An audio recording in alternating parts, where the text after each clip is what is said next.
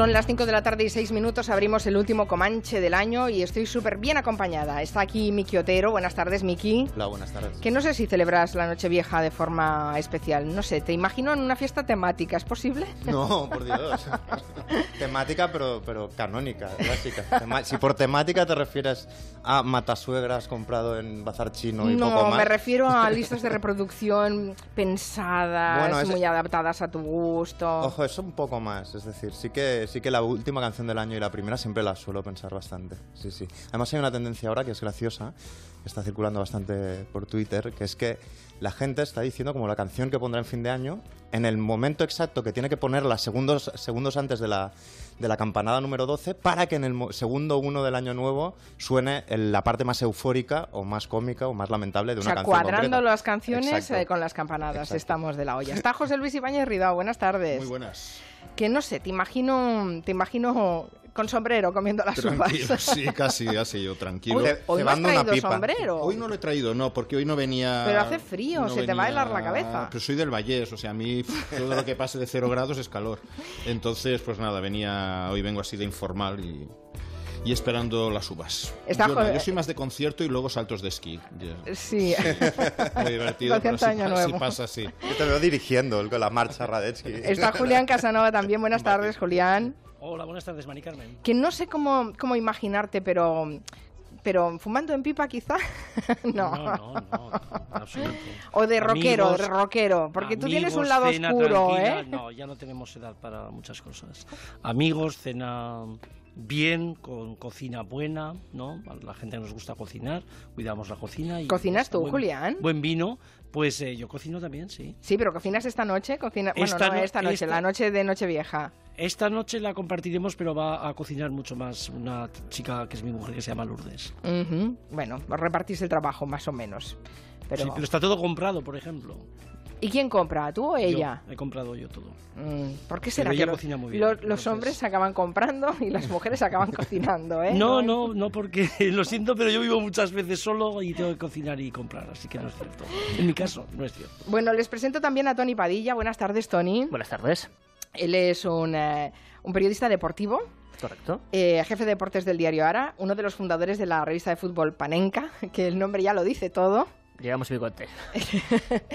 y que eh, viene a presentarnos Atlas de una pasión esférica. Yo creo que el título ya es muy significativo. Antes les preguntaba eh, a, todos más o menos, que le, decía a Tony que todos más o menos somos futboleros. Miki es futbolero, Julián también eres futbolero, ¿no?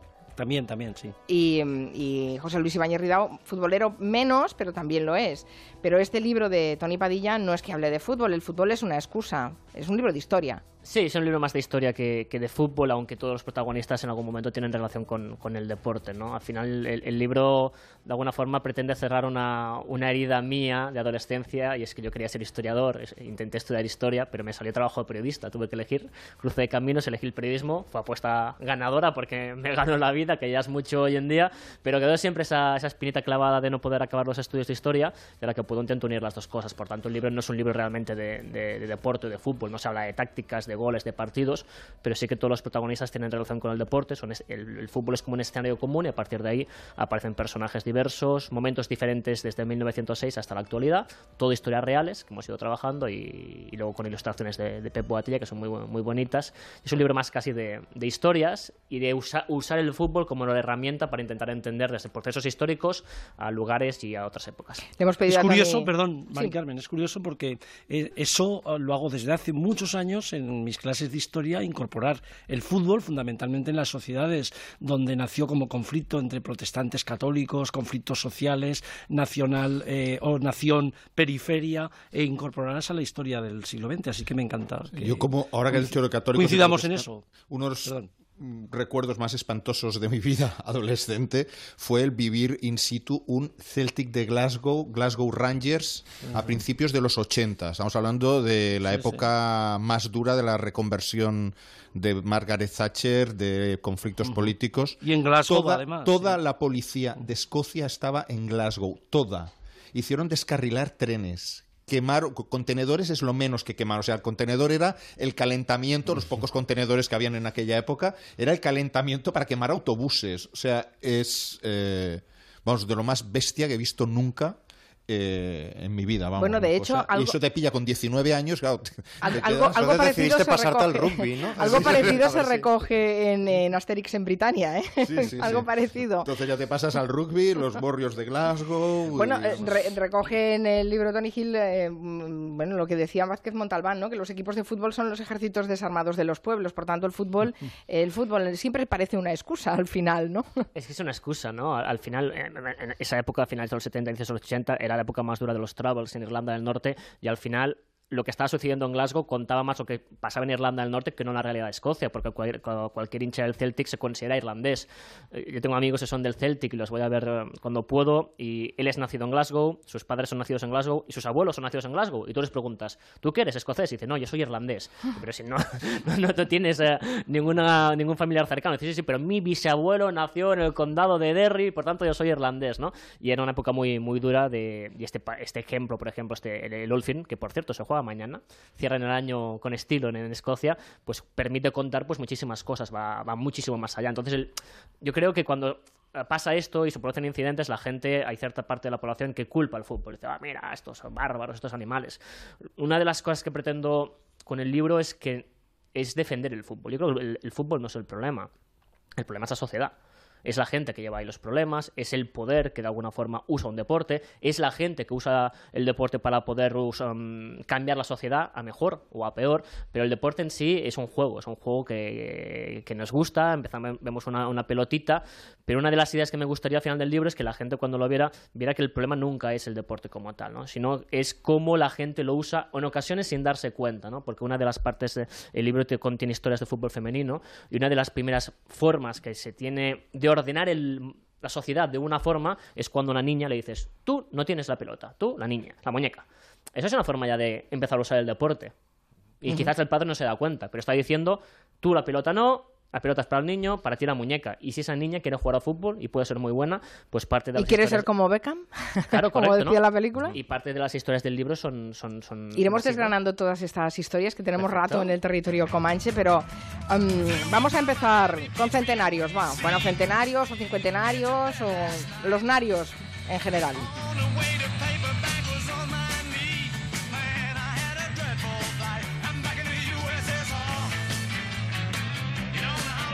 ¿Qué sería un Comanche si no sonara algo de Beatles?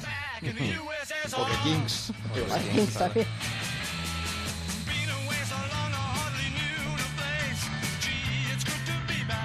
Estarán de aniversario también los Beatles en el 2018, pero eso casi no es noticia. Todos los años puedes hacer algún aniversario de Beatles. Sí, es el 50 del disco blanco. 50 años, 59 del disco blanco. Lo que pasa es que yo, eh, en, libros, y hoy voy a interrogar a, Julián, creo que en libros eh, los eh, cumpleaños de ahora no son como los de antes. Me explico, antes, antes de la crisis me refiero, antes de la digitalización masiva, creo que cualquier gran acontecimiento, como ha sido este año, por ejemplo, el de la Revolución Rusa, se vivía de una forma editorialmente masiva. Es decir, ibas, yo recuerdo la, Guerra Mundial, bueno, fue un, un tallido de novedades, de libros, novelas, películas. Y ahora me ha dado la sensación, Julián, eh, tú que has publicado con aprovechando el tema de, la revolución o con la excusa de la revolución de, del 17, creo que, que no hay ya esos centenarios apabullantes que había antes. A mí, me parece que lo que hay más que, eso es que hay varios niveles. Hay gente que cuando ve un centenario en perspectiva y son especialistas en eso o trabajan, lo preparan y hay gente que se aprovecha de eso. Entonces yo creo que las editoriales que ahora mm, ya no pueden vivir tanto porque ha habido una crisis, eso, en eso te doy totalmente la razón, seleccionan más, ¿no? Es, es evidente que si ellos piensan que no se va a vender, no lo sacan, pero eligen algunas traducciones. Se sigue traduciendo mucho en España con los centenarios, porque de fuera de España se ha escrito muy poco en España. Los historiadores, otra gente que en otros países escriben mucho fuera de, sus fronteras, aquí hay menos, ¿no? Entonces, para encontrar un buen libro español eh, de hace 10, 15 años sobre la Revolución Rusa, había que bucear, mientras que en Inglaterra, en Alemania o en Estados Unidos eran normales, porque había una tradición de, estudiosos de Rusia. A mí me parece que eso tiene mucho que ver. Hay, hay más marketing, hay más selección y, por supuesto, posiblemente también haya menos interés en algunos centenarios que en otros. Otros. El de la Primera Guerra Mundial, yo creo que había un acuerdo tan básico de que aquello eh, había cambiado el mundo del siglo XX, desde la percepción de las élites, de los intelectuales, había hundido los imperios, que la gente se enganchó a ello. Mientras que el, el 17, que es tan importante o más que ese, entra más en el uso político de la historia. En el 17 hay más uso político y hay gente que ya solo entra en el centenario desde la opinión política, no le interesa leer libros. ¿no? Y además yo creo que hay una inflación. Ahora ya se aprovecha cualquier cosa que acabe en 5 o en sí, 0. sí. Ya. A la que hay una cifra redonda ya se hace cinco una... es Es lo que te decía, que ya no hay esa preparación, ¿no? Eh, a mí, por ejemplo, me duele especialmente el bicentenario de Dickens, que pilló plena crisis. Fue una Pasó pena. casi desapercibido. En España pasó prácticamente desapercibido y es, y es uno de los grandes. De todas maneras, como la gran novela empieza en el 19, estamos ahora, eh, digamos, celebrando centenarios o bicentenarios. eh, a partir de ahora va a haber la tira. Por ejemplo, el año que viene, en 2018, ¿qué nos aguarda? Para mí hay muchas cosas. Lo más eh, especiales son los bicentenarios de Emily Bronte y el de Frankenstein, de Mary Shelley. Eh, de momento no han llegado nuevas ediciones de Frankenstein. Está la histórica, la de Anaya, eh, la de 2010, la de la colección juvenil Clásicos a Medida, que tenía una introducción que todo el mundo ha usado cuando ha tocado exámenes de literatura, hablando de- del, del victorianismo y de Frankenstein. Y hay novelas gráficas, como la que apareció en 2016, con guion de Julián Romero y dibujos de Jorge Aviñá, eh, editada por Axial, que ahí aprovecharon otro centenario, que es cuando se reúnen en el lago Lemán Mary Shelley, su marido, eh, Lord Byron, Claire Claremont y el doctor Polidori, y ahí es donde pergeñan el que harán el Frankenstein. Ibáñez, ahí también eh, creo que sale ahora o reeditan ahora eh, sobre lo mismo, es decir, sobre la reunión en Villa Diodato, donde se inventan directamente un género, el fantástico. Eh, un libro también muy bueno de, de Carrer, del escritor francés, Sí. titulado Ah, de Bravura. Manuel Carrer. Que, de Manuel Carrer, que, que explica lo mismo, explica este episodio. Sí, tan sí, ya, ya- ya han empezado, eh, ahí ya van más sobre seguro, por ejemplo, sobre las Bronte. eh, Alianza Editorial ha preparado una edición especial muy bonita en cuanto a presentación, que es eh, las novelas Cumbres de las Tres Hermanas. Está Cumbres Borrascosas de Emily, Jane Eyre de Charlotte y Agnes Grey de Anne Bronte. Y además, pues con una novela que es El sabor de las penas de Jude Morgan, que habla de la historia de las tres hermanas. ¿Qué nos espera? Pues bueno, tenemos 450 años de un clásico de los libros de caballería, que es El Tirán lo Blanc, de Joanot Martorell. Tenemos los 100 años del nacimiento de Juan Rulfo.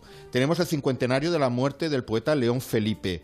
Y en lo que hace a Cataluña, eh, que es una industria editorial potente, hay eh, dos centenarios, el de María Aurelia Campany, de nacimiento de María Aurelia Campany, y sobre todo el de Manuel de Pedrolo, que es eh, todo un referente catalán y de hecho hay un- oficialmente se, se inaugura un año Pedrolo.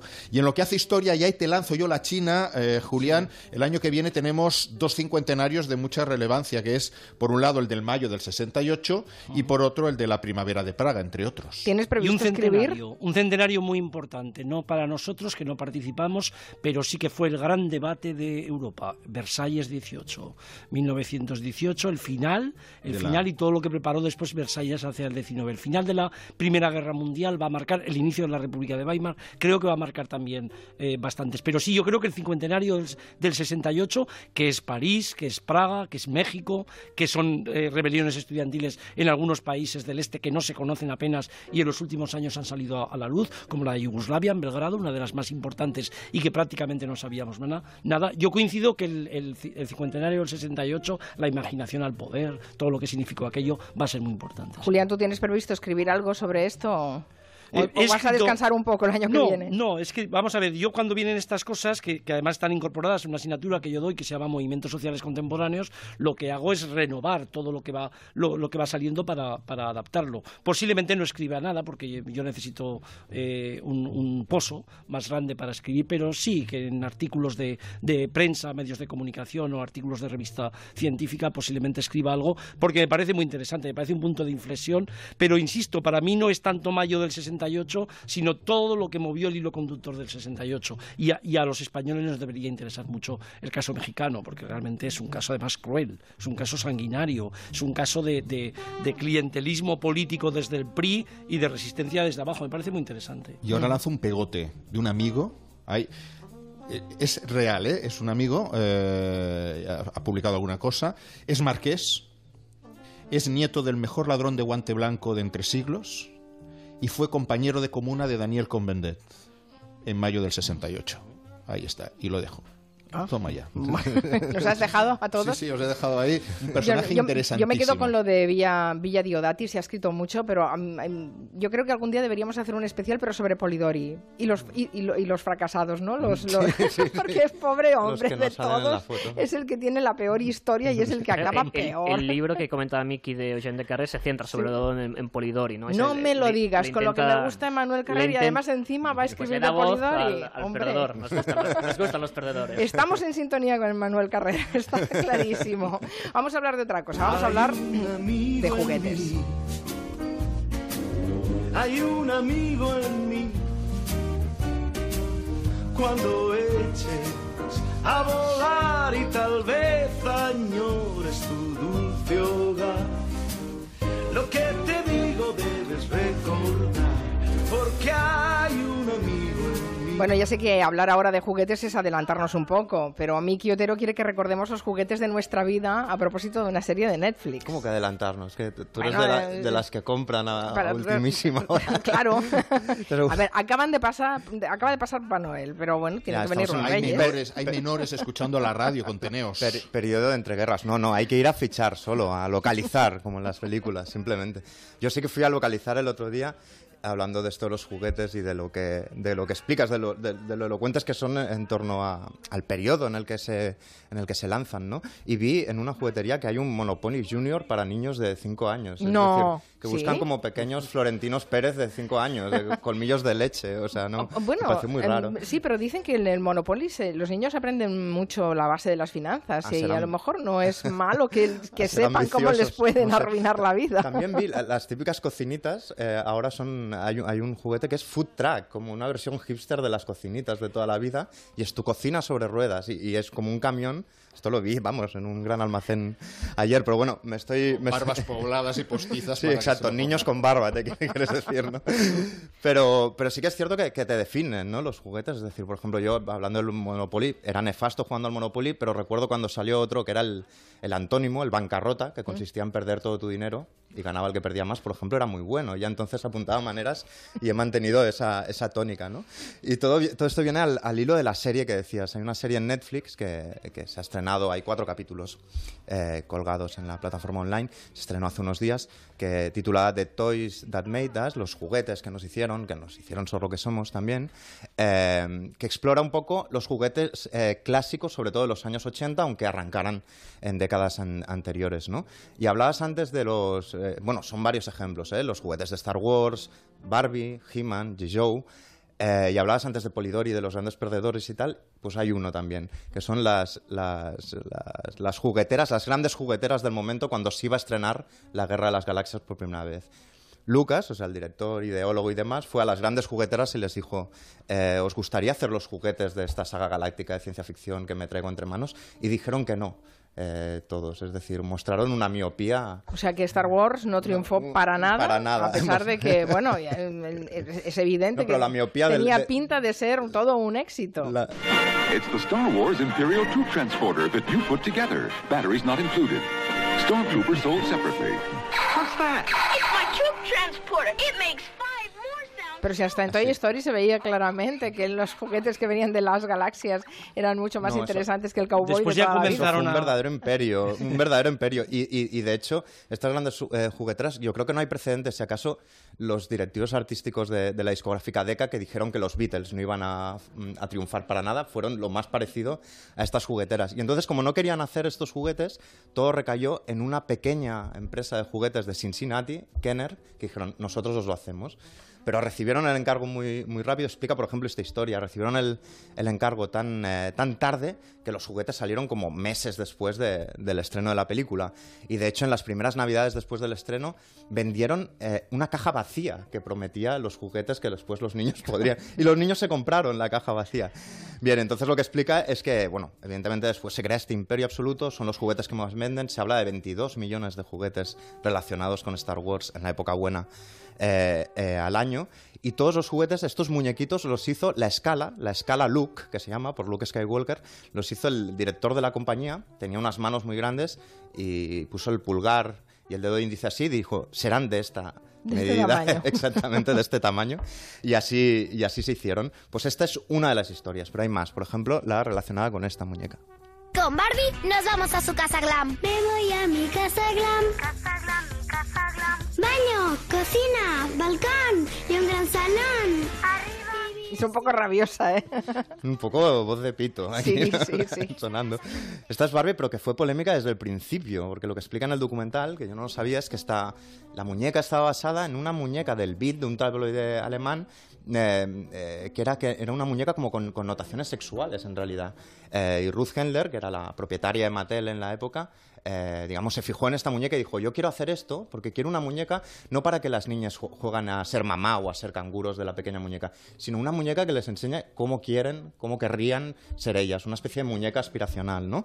Pero claro, recibió mm, críticas desde el principio porque era una muñeca sexualizada. Al principio decían, es una muñeca para los padres, más Claro, que, para, que claro. para los niños. Tenía ¿no? pecho, por ejemplo. Tenía pecho y de, de hecho en- en, eh, al principio de todo tenía pezones, se los tuvieron que, que quitar porque, porque la gente se horrorizaba, ¿no? Y, y- y la polémica viene sobre todo por el físico y por las medidas que tenía Barbie, que son, es un ideal de belleza que se ha, se ha cuestionado en, en muchas ocasiones. Bueno, ¿no? es que es imposible, no podría respirar siquiera. con sería, esa sería cintura y horrible. esa. Y a la polémica nos han ayudado algunas cosas. En la primera época de Barbie eh, lanzaron una línea de Barbie eh, Pijama Party, fiesta de pijamas, eh, que incluía, además de la Barbie, una báscula que estaba la aguja varada en los, en los 50, es decir, en 50 kilos, era como el, el peso deseable, y después traía un librito titulado Cómo perder peso, y si girabas este pequeño librito que traía la, la muñeca, entre exclamaciones las niñas leían, no comas. O sea, que imagínate. Y Barbie, lo que sí que explica el documental es que Barbie más o menos fue evolucionando a, lo largo de las décadas, como lo hicieron pues otras eh, series también de éxito como He-Man o G-Joe, que por ejemplo en periodos como la repulsa más o menos unánime eh, a Vietnam, pues tuvieron que suavizar su discurso. Los G-Joe, por ejemplo, que nacieron casi como un instrumento de propaganda después de la Segunda Guerra Mundial, eh, tuvieron que suavizarse durante Vietnam y convertirse en muñecos de aventuras. Luego los G-Joe renacieron a lo bestia en el periodo de Ronald Reagan, ese actor presidente o, o presidente actor, que decía que había que, que buscar la paz no, mediante no la los recuerdo fortaleza. demasiado, los He-Man. Eh, los He-Man eh, empiezan en el 82 más o menos. Yo los cojo siendo pequeños, sonaban así. En el castillo de Grayskull, Skeletor se enfrenta a las fuerzas del bien. He-Man y Skeletor luchan por los secretos de Eternia. Y quien domine los secretos del castillo de Grayskull dominará el universo.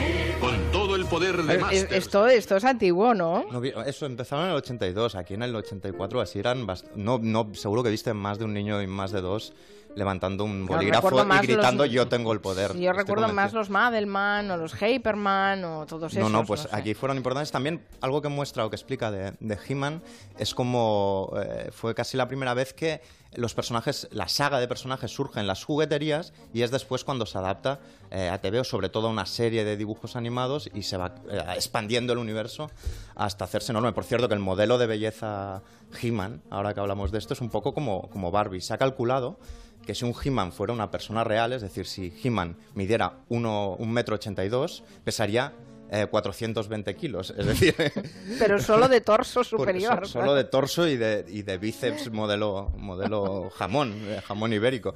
Pero, pero es cierto, es un ideal que yo creo que además influyó un poco en la cultura, en el culto al cuerpo casi vigoréxico de la segunda mitad de los 80 y de principios de los 90, ¿no? ¿Cómo se aprende también historia y sociología con los juguetes, eh, Julián? Estoy pensando, porque están Y estaba- retratando una sociedad. Sí. Y estaba también, estaba también pensando como un poquito antes, en, en España venían las películas americanas donde las películas de Navidad salían todos con unos paquetones tremendos de juguetes y aquí empezaba. Y, dos décadas antes, en la época todavía aquí donde había hambre, pues eh, la gente en los tebeos, etcétera, aspiraba a que le regalaran juguetes porque aquello era una noche única. Y sin embargo el modelo americano desde los 50 era un modelo de consumo donde los juguetes estaban ya no solo para Navidad, sino en cualquier fiesta del año o en cualquier casa, ¿no? A mí me parece que el modelo este globalizado que los americanos han logrado meter en todos los sitios con los juguetes, fue una industria muy interesante, porque aparte del, aparte del dinero, del capitalismo y de todo eso, creó, creó modelos, creó símbolos, creó identidades, o sea, era una, una cosa totalmente eh, diferente a lo que se había hecho antes. Y por supuesto aprendieron, mucha gente aprendió historia a través de, de juguetes, ¿no? Mala o buena, pero mucha gente se metió en la historia a través de caballeros, señores, la aristocracia, todos, todos estos guerreros medievales. Yo creo que todo eso tuvo, tuvo Una cosa, exacto. Si os pregunto por vuestro juguete favorito, ¿cuál diríais? José Luis, ¿cuál dirías? El mío era el Gran Cañón Comanche. Ay, a mí también me gustaba ese. El Gran Cañón del Colorado Comanche. sí, ¿Y sí, Tony sí. Padilla cuál diría? Yo era adicto a los Playmobil. Ah, Empecé también, hombre. como fanmóvil, pasamos a Playmobil y a partir de ahí podía crear mi realidad y la verdad es que aún hoy compro Playmobil y fíjate, tengo 40. ¿Y para Miki? Yo tenía dos, un- uno primerizo que es un Mickey Mouse eh, eh, vestido del Barça, que yo creo que mi pa- pasión insobornable viene de ahí, culé. Eh, y después uno de los primeros juguetes grandes que me llegaron fue el halcón milenario, precisamente, eh, que era como alucinante. ¿Y para no- ti, no lo Julián? veía como un juguete. ¿Tu juguete preferido? Sí, en mi, en mi infancia lo que preferíamos, yo creo, mucha gente es todo lo que sería la cuerda. Todo aquello que se movía a través de una cuerda, fuera un, fuera un conejo o fuera un futbolín, eso era, era muy importante. El niño yo tenía del juguetes, triciclo, mi, el del mi familia vendía juguetes en casa y, y a través de los juguetes descubrí yo que los reyes no existían, porque claro, iban desapareciendo de la tienda los juguetes y además a mí nunca me dejaban el que Bueno, quería, no, a ver, lo que que iba no, sobrando. a ver que no existían. Que eres historiador, Julián. Claro que existen. Otra cosa es que los tuviéramos muy al alcance de la mano en ese momento. Bueno, pero tú estás, eh, estás hablando con gente mayor ahora. ¿no? Bueno, sí, pero nos Se escuchan puede. gente de todos los tamaños. Si no has encontrado Vale, la vale. prueba empírica. Vale, no creo. ¿eh? Es que tiene mentalidad de historiador. Si no los ve, Claro, si claro, no- si Si no no el ve, no documento, lo- el documento que prueba que de verdad Exacto. el control de, de- de aduanas de entrada de entrada a Palestina en el siglo I, como no apareció el documento, pues de momento dudamos de su existencia. Ay, está bien. Me ha gustado lo que dice Julián, de las cosas que daban cuerda. Sí, a mí me encantaban las muñecas que estirabas, la, la- claro, como soy la única chica aquí, ahora me doy cuenta, claro, la cuerdecita. y decían... Y hablaba. mamá, Hablaba. Yo recuerdo que costaba mil pesetas aquella muñeca, Mil que decía pesetas 10 o 12 costaba. palabras, que era una barbaridad. Yo recuerdo un triciclo que era así de lata, que era un niño que le daba y detrás llevaba un timbre y iba sonando continuamente. Este sí que recuerdo de muy pequeño haberlo tenido por casa rondando. Yo ahora he recuperado un coche de bomberos de lata que tenía de cuando también era pequeño y lo encontré cuando murió mi madre, lo encontramos en un armario que lo había conservado y está perfecto y vale una fortuna. Lo he visto eh, por eBay y digo, madre mía. si entran en casa no se llevan el portátil, se llevan El se juguete llevan el coche de realmente, bomberos. el juguete realmente caro que nos hacía ilusión a todos en aquellos tiempos era la bicicleta. Primero el triciclo y después la bicicleta. Y después tener una bicicleta en un pueblo tener una bi- yo yo soy anterior al Scalextri. Tener una bicicleta en un pueblo era una cosa porque además normalmente se le daba de otros, se compraba de segunda mano. Entonces que, que los reyes trajeran una bicicleta nueva era todo un acontecimiento. Pero hay, hay también toda esta idea del, método Montessori que dice que precisamente eh, todos estos juguetes tan sofisticados con pilas y de plástico y que, vamos, solo los miras, eh, hacen un montón de efectos especiales, eh, están limitando de alguna manera la imaginación de los niños. Yo, yo cuando hablaba Ibáñez del juguete de hojalata, yo a él lo veo con más imaginación que yo y yo con mi halcón milenario me veo mucho más eh, castrado. Bueno, es una reflexión a tener en cuenta. Vamos a hacer una pausa y después con eh, Julián Casanova hablamos de Eduardo Manos Tijeras y también contaremos algunas de las historias relacionadas con el fútbol que nos ha traído hoy al Comanche Tony Padilla.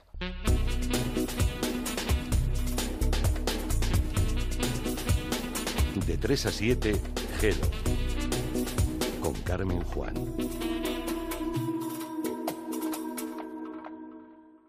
Oye, a ti si te tocara el cupón del sorteo de Navidad de la 11, ¿dejarías de trabajar? ¿Dejarlo? Lo contrario. Si me toca, compro la empresa. Y vamos, os subo el sueldo a todos. Cuidado, que toca. Porque este 1 de enero el sorteo de Navidad de la 11 reparte más de 910.000 cupones premiados y 75 premios de 400.000 euros. ¿A qué estás esperando? No pierdas la oportunidad de jugar. Compra ya tu cupón. Este 1 de enero, sorteo de Navidad de la 11. Onda Cero, Madrid. ¿Qué tengo que hacer esta semana? Hoy tenéis cita los tres en el dentista. Mañana tenéis cita los tres con el médico.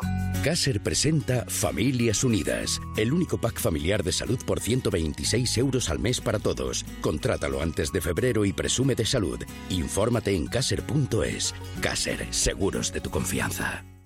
Alicante, Barcelona, Bilbao, Madrid, Málaga, Murcia, Sevilla, Valencia. Vitoria. Alquiler Seguro. 10 años protegiendo a propietarios. La compañía que ha cambiado el mercado del alquiler sigue creciendo. Alquiler Seguro. Los del día 5. Los del candado. Morosidad cero. Alquiler Seguro. Una joven aristócrata abandona una vida de privilegios con la arriesgada misión de salvar vidas.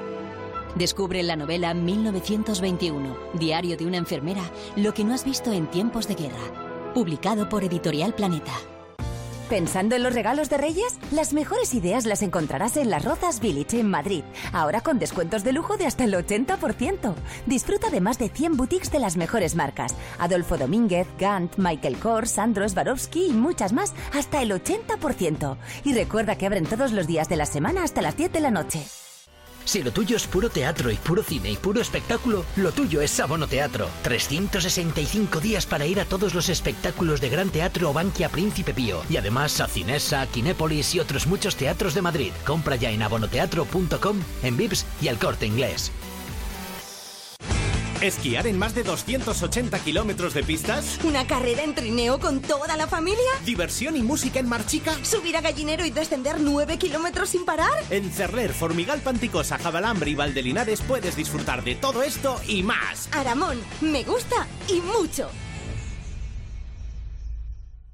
Si está pensando en vender su vivienda o comprar la casa de sus sueños, dese un lujo. Llame a Gilmar y olvídese de trámites, papeles, reformas, mudanzas. En Gilmar nos ocupamos de todo para que usted solo se dedique a lo importante, disfrutar de la ilusión de cambiar de casa. Infórmese en el 900-121-900. Gilmar, de toda la vida, un lujo. El próximo lunes es el primer día de 2018. Y Onda Cero estrena la primera adaptación radiofónica de A Sangre y Fuego, la obra más influyente de Manuel Chávez Nogales. A mí la que más me ha impresionado fue la otra, la más mujer. Rosario. No protestó, pero cómo lloraba, jefe. Rosario. Cómo lloraba la pobre. Lloraba como una chiquilla. La hora de Chávez Nogales. El lunes primero de enero a las 8 de la tarde. Con Carlos Alsina.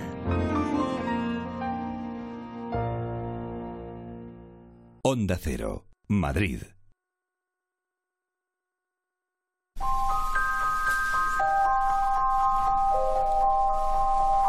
Hoy Julián Casanova se ha traído el Finexin al territorio comanche y quiere que veamos juntos un clásico de Tim Burton. Es Eduardo Manos Tijeras. La, música es inconfundible, esa banda sonora es inconfundible.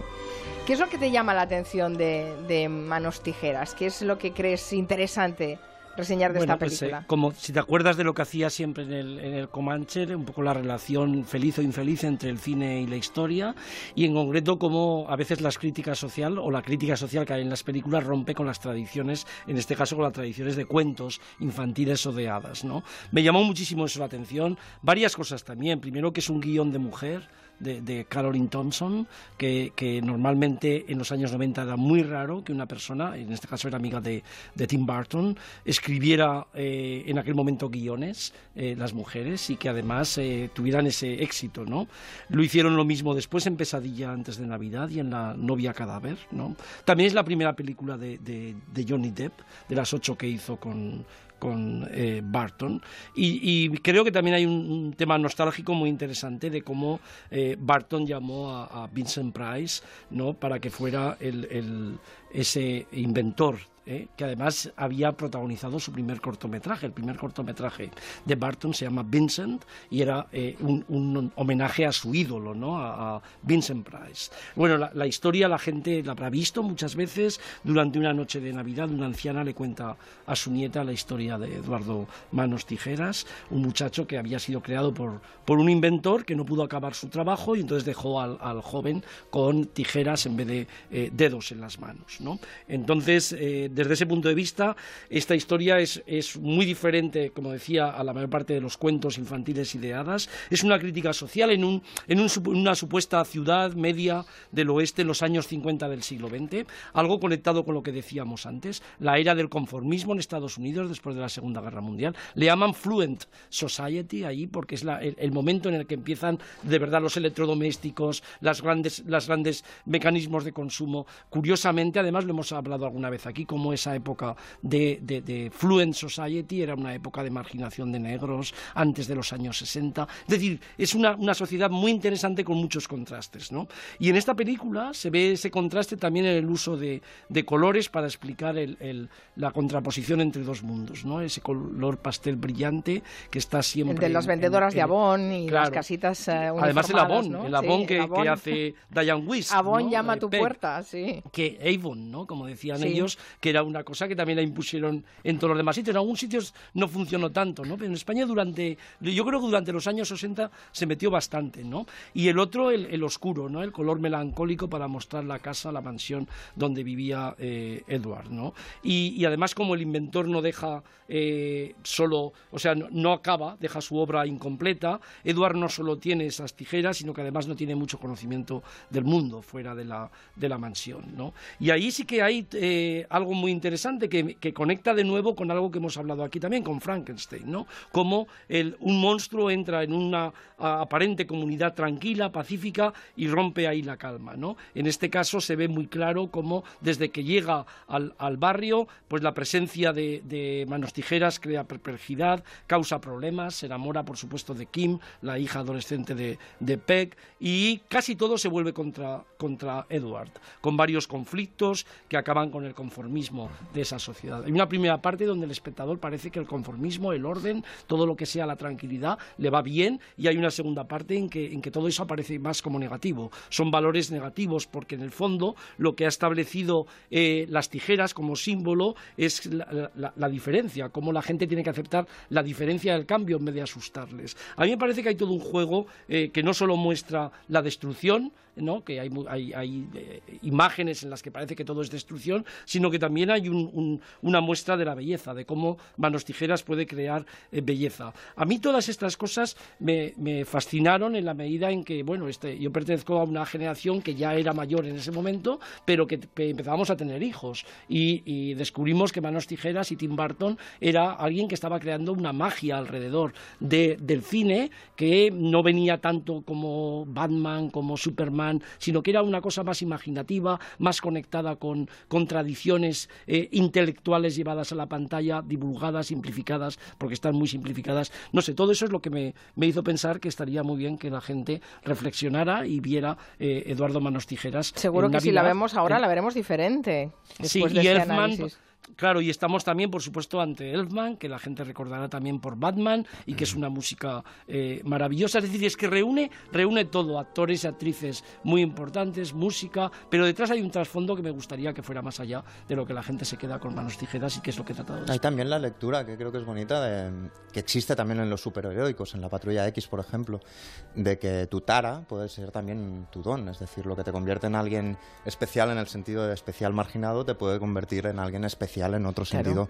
Mira eh, cómo mucho poda más los setos. positivo. Y también tijeras, la idea de quien, de, de quien, tiene un don normalmente tiene un látigo también, ¿no? De que Sí, lo y que el mejor elogio se te de la da te puede diferencia, apartar ¿no? de la Sí. normalidad y de lo que es deseable para todos. ¿no? el elogio de la diferencia en, una, en, un momento en que las sociedades de, de, masas luchaban por incorporar a la gente handicap, ¿no?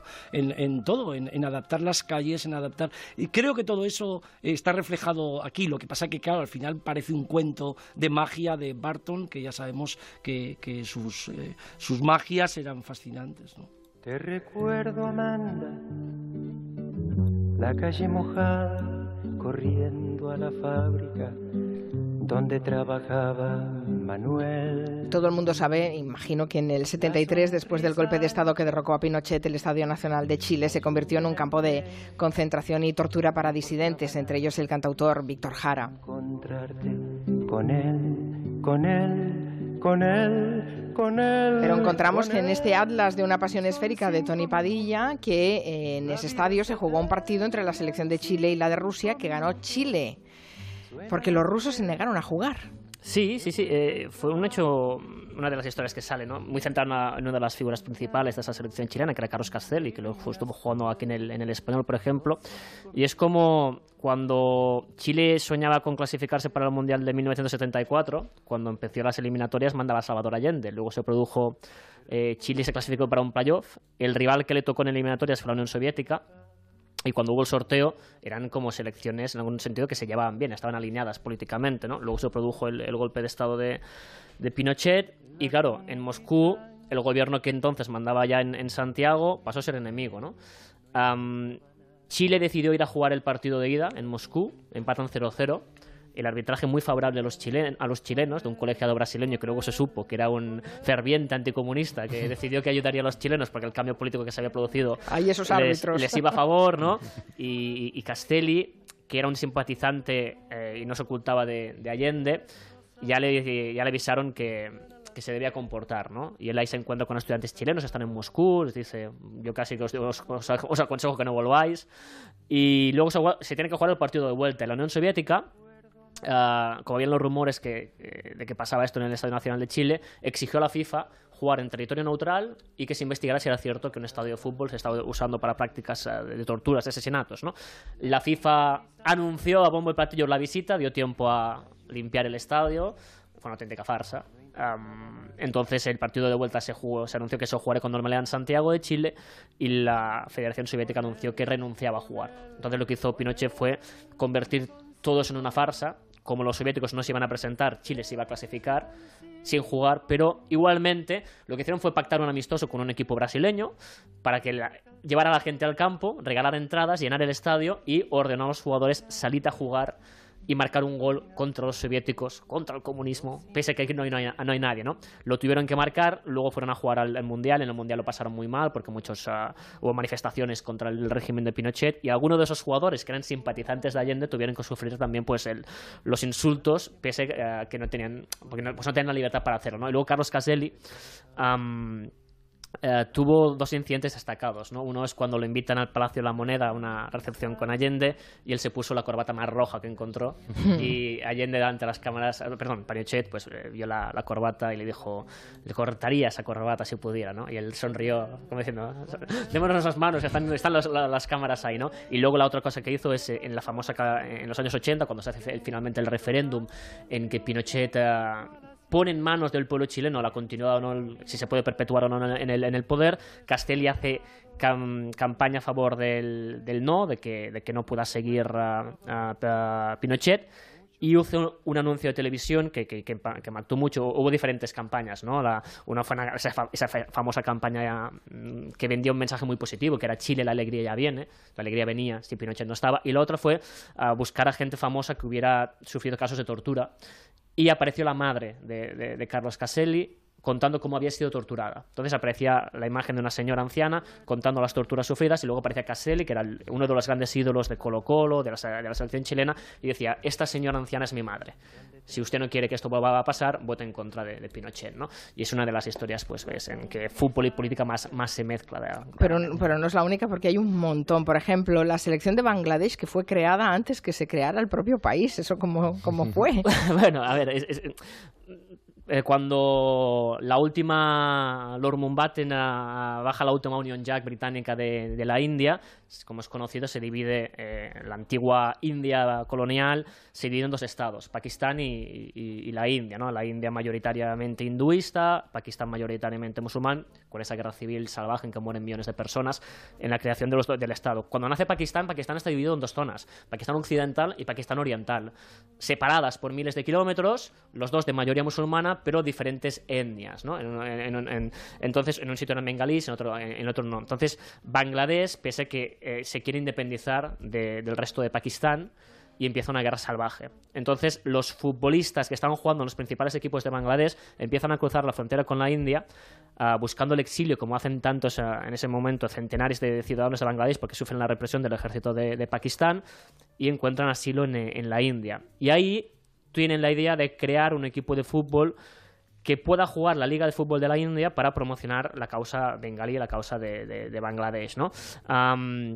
No les permiten, la FIFA no les permite que lo hagan, pero empiezan a hacer giras, buscan nombres falsos y se convierten en una gran en uno de los equipos que consigue recargar, recargar fondos para poder pues, patrocinar la, la causa de, de, Bangladesh y cuando finalmente el ejército indio decide intervenir y llega la independencia de Bangladesh, los jugadores son recibidos como héroes porque habían sido algunos de los uh, encargados de promocionar una causa relativamente poco conocida. Desgraciadamente luego la democracia no llegó a Bangladesh, hubo muchas represiones y la mayor parte de esos jugadores nunca recibieron una- un homenaje público hasta el año 2003, en que los que quedaban vivos los pudieron por fin reunir y hacerles un homenaje en una tierra en que el fútbol no es muy conocido, como es Bangladesh, pero que tuvo en, en- en sus equipos de fútbol uno de, las, ah, uno de los elementos que, usaron para poder recordarle al mundo, oiga, estamos aquí, estamos sufriendo una, una represión durísima en, en Pakistán. De hecho, solo hay una selección, creo que haya jugado un- una liga de clubes, que es la selección de Euskadi después de, la, el libro. de la guerra Sí. civil. En eh, el, sale en el libro. 37, ¿no? También, la sí, sí, selección de eh, Euskadi. eh, Eu- Euskadi con Z, ¿no? Porque Sí, en sí, esa época Euskadi. eh, aún no se había hecho la, la normalización lingüística, era Euskadi con Z y es la,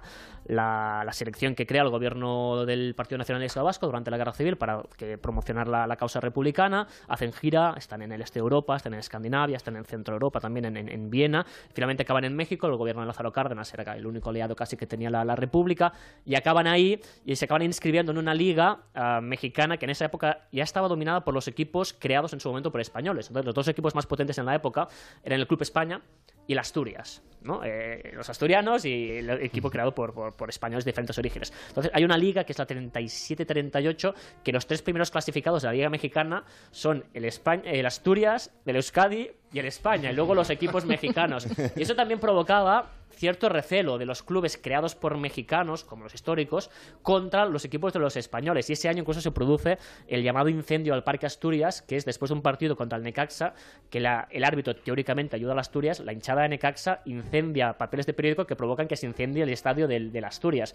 Y luego los equipos españoles poco a poco se, se difuminan, algunos de esos jugadores vascos se quedan viviendo en, en México, otros vuelven a, a España, pero es un caso también ba- bastante significativo de- de- del uso político que puede tener el fútbol. Sí, Tony, a mí me han comentado porque hay países, al ser un Aldas, hay países que pueden intuir qué anécdota o qué historia explicas. Me imagino Colombia, pues es el asesinato de Escobar podría ser. Pero hay otros que me han dicho que has tenido verdaderos problemas, como por ejemplo tú eres un especialista en fútbol italiano con, con Italia. Yo no sé de qué modo Ah. puedes eh, eh, escoger una historia de entre tantas sobre el fútbol italiano, por ejemplo. El, el capítulo italiano, eh, yo creo que el, el objetivo del libro era que encontrar sitio para historias relativamente conocidas, y en este caso casi desmitificarlas, porque hay muchas leyendas, ¿no?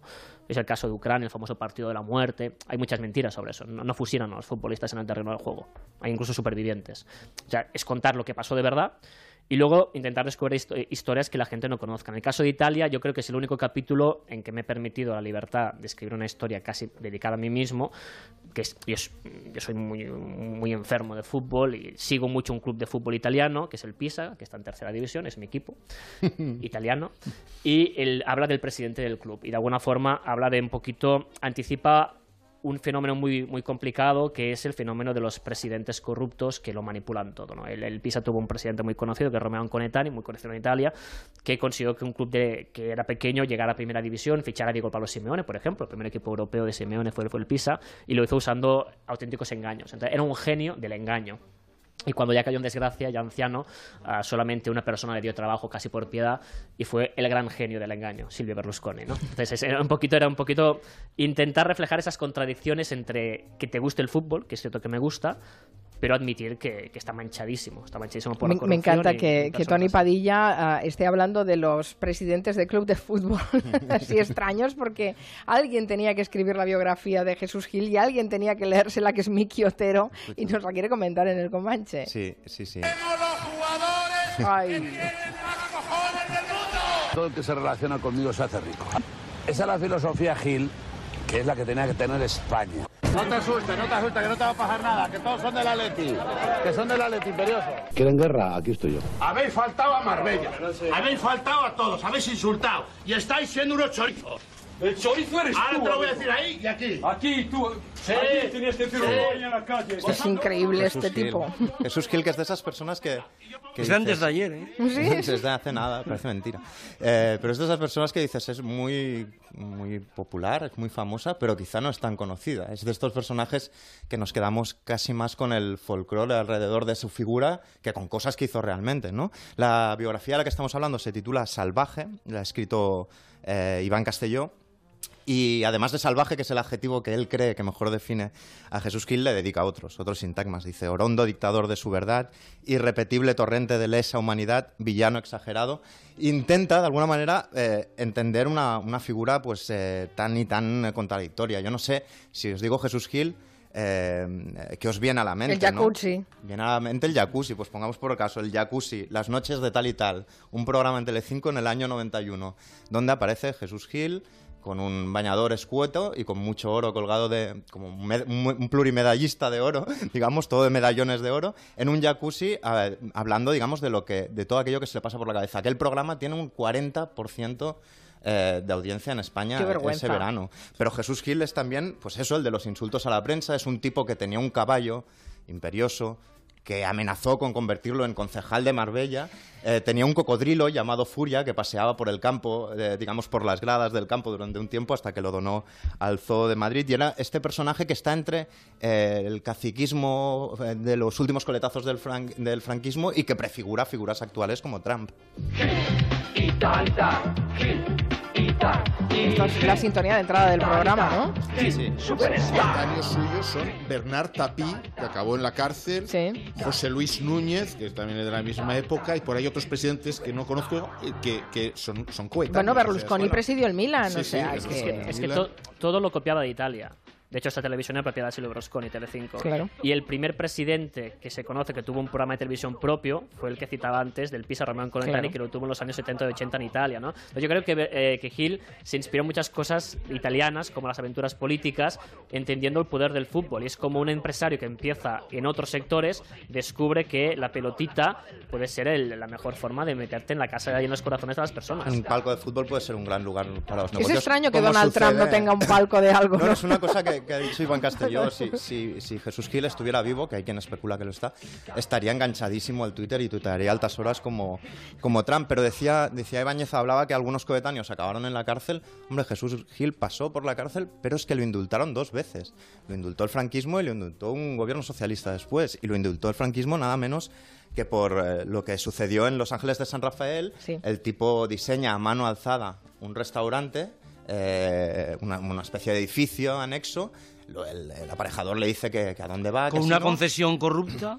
Y, y- exacto. Y entonces en, en una comida de empresa o cena de empresa, creo que de los supermercados Spar, aquello se derrumpa y mueren eh, 58 personas. Tiene que estar cinco años en la cárcel y su madre, una señora llamada Guadalupe, consigue, digamos, que, que Franco lo indulte. Y luego en la segunda ocasión creo que fue por revender un piso que estaba embargado en realidad, pero también el gobierno socialista lo indulta, ¿no? Y es estas figuras extrañas, populistas, eh, que de, la- de las que digo, a veces se recuerdan menos eh, episodios como lo de Los Ángeles de San Rafael, que es absolutamente dramático, y se- nos quedamos más con la figura pop, es decir, con el programa de Telecinco, con el, el- el imperioso su caballo, con el cocodrilo que Sí, paseaba, sí, con el o- Bueno, pero habría que llevaba recordar- la uña del pulgar más larga para contar los billetes que regalaba por la grada a todo aquel que tenía que votarlo, por ponerle Marbella a la camiseta a un equipo de, de Madrid y a, mu- y a unos cuantos más, etcétera, etcétera, etcétera. Habría que recordar también, como en años en los que se luchaba para que la sociedad civil fuera más democrática, el, el daño que hizo pensar cuánta gente le apoyó en Marbella,